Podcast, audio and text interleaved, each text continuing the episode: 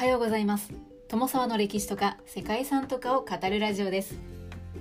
このチャンネルでは社会科の勉強が全くできなかった私が歴史や世界遺産について興味のあるところだけゆるく自由に語っています。本日ご紹介する世界遺産は金今国立公園です。金今国立公園という名前にピンとこなくてもエンジェルフォールという滝の名前はご存知の方も多いのではないでしょうか。金山国立公園はベネズエラにある国立公園です。未だに人類が足を踏み入れていない場所があることから世界最後の秘境とも言われています。かつてコナン・ドイルの小説「ロスト・ワールド」の舞台となってその後も多くの作家や映画監督にインスピレーションを与えてきました。金山国立公園は1962年にベネズエラの国立公園に指定されて1994年にユネスコの世界自然遺産として登録されています。この国立公園には大小100余りのテーブルマウンテンが集まる一帯がありギアナ高地と呼ばれています。テーブルマウンテンというのは地盤の柔らかい部分が雨とか風で削り取られて硬い地盤だけが残った台形状に残されている山のことですね。金山国立公園にあるテーブルマウンテンは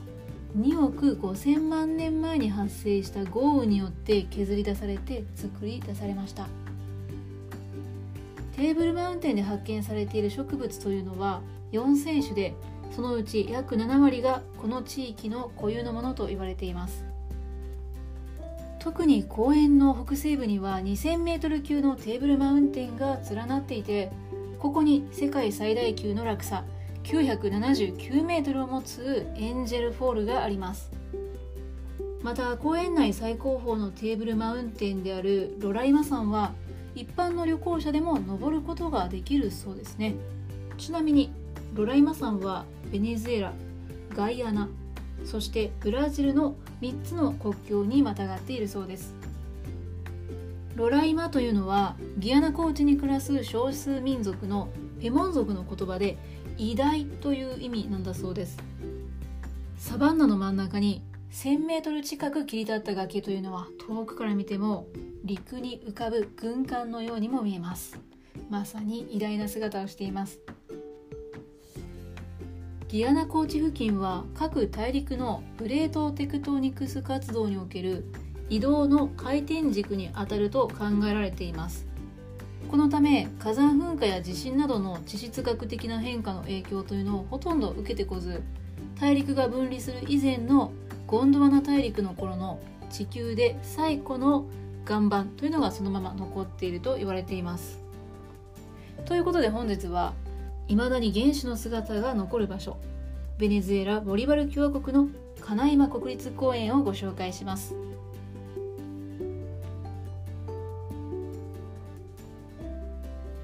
この番組はキャラクター辞典ワンタンは妖怪について知りたい。パーソナリティ空飛ぶワンタンさんを応援しています。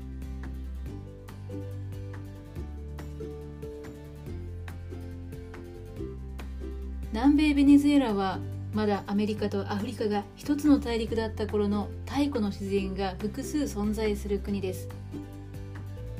世界遺産カナイマ国立公園はベネズエラ南東部とブラジルの国境沿いに広がる広大なギアナ高地の一角を占める総面積約3万平方キロメートルの国立公園です。熱帯雨林と草原に覆われるギアナ高地の中心に位置していてこの地は未だに人類未踏の地が多く残るので世界最後の秘境とも呼ばれています。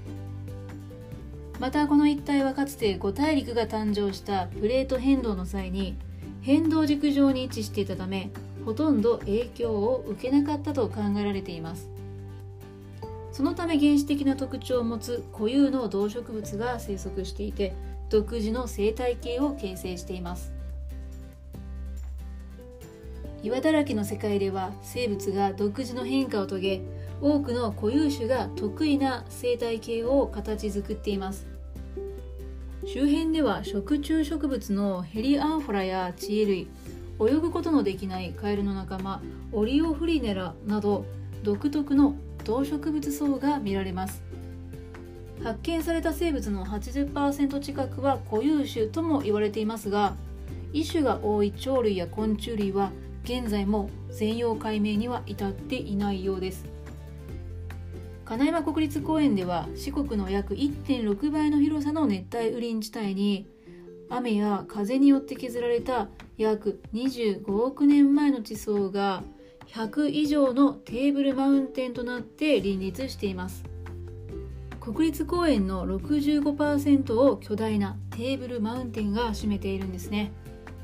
先住民からは神の家を意味するテプイと呼ばれるこのテーブルマウンテンはおよそ17億年前の先カンブリア時代の岩盤が削られてできたそうです。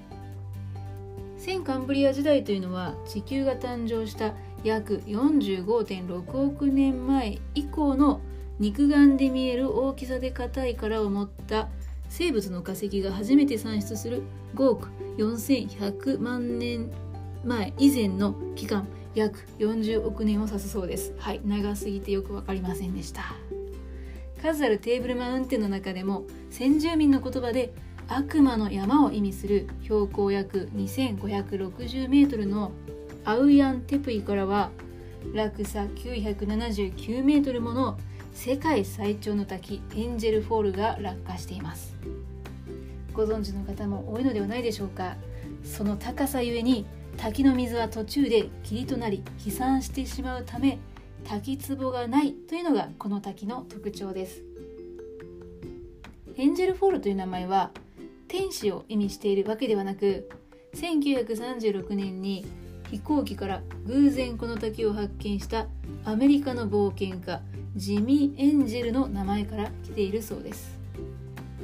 滝壺のない滝は6月から11月の雨季に水量が増して圧巻の姿を見せるそうです。ほとんどが垂直の絶壁で隔絶されたテーブルマウンテンの上部はまさに陸の孤島という表現が似合います。そして常に雲で覆われたその頭頂部はイギリスの作家コナン・ドイルが記した小説「ロスト・ワールド」の舞台として有名になりました。またペモン族の言葉で「偉大」という言葉のロライマ山はベネズエラとガイアナブラジルの3つの国境にまたがっているテーブルマウンテンです。広大なサバンナの中心に 1000m の切り立つ壁と標高 2180m の大地から形成されていて遠くからは陸に浮かぶ軍艦のようにも見えます。火山の噴火や地震など地質学的な変化の影響を受けておらず地球で最古の岩盤が今もそのままそのままの形で残されています。ペモンの人々はテーブルマウンテンの形状の山を全てテプイと呼びますがこのロライマ山とその隣にあるテーブルマウンテンのクケナン山の2つだけはテプイと呼ばなかったそうです。その理由は分かりませんが彼らの信仰によるものだとされています。はい。神の家以上の何かがあったということなんでしょうかね。そんなロライマさんはドイツ人の探検家ロバート・スコムバーグが1838年にヨーロッパ人で初めて発見しました。初登頂は1884年12月18日のイギリスの植物学者であるイム・トゥルンとハリー・パーキンスによるものだったそうです。その後トゥム・イルンはイギリス帰国後に講演会を開いてその参加者の中にいたのがコナン・ドイルだったそうです。ドイルはそのロライマ山の風景に感激して自身の小説である「失われた世界」の舞台としたそうです。ロストワールドですね。ということで「ザ・ロストワールド」と呼ばれるその作品のあらすじを簡単にご紹介しようかと思います。愛する女性のために実績を上げたいと考えていた新聞記者エドワード・ダン・マロンは古生物学者チャレンジャー教授を紹介される。彼の家を訪ねると彼がアマゾン奥地で古代に絶滅した生物たちが生き残っているという失われた世界を発見したことを知らされる。教授はそれを学会でも述べてその地への探検旅行を提案する。マローンも名乗りを上げチャレンジャー教授に批判的なサマリー教授や世界的冒険家のジョン・ロクストン教らと共に南米のアマゾン流域へ向かう。というストーリーですね。はい。向かったのはアマゾン流域なんですけれども舞台はこの金山国立公園。ギアナ高地ということだそうです。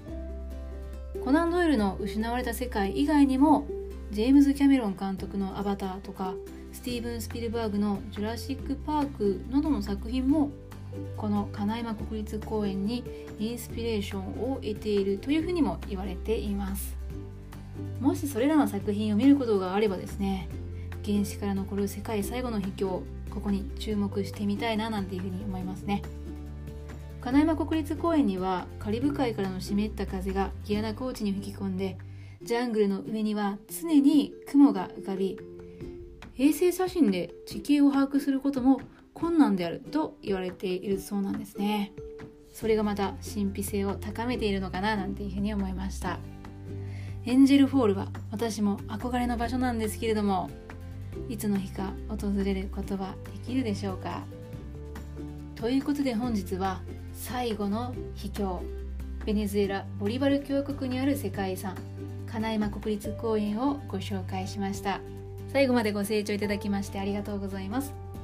では皆様本日も素敵な一日をお過ごしくださいね。友沢でした。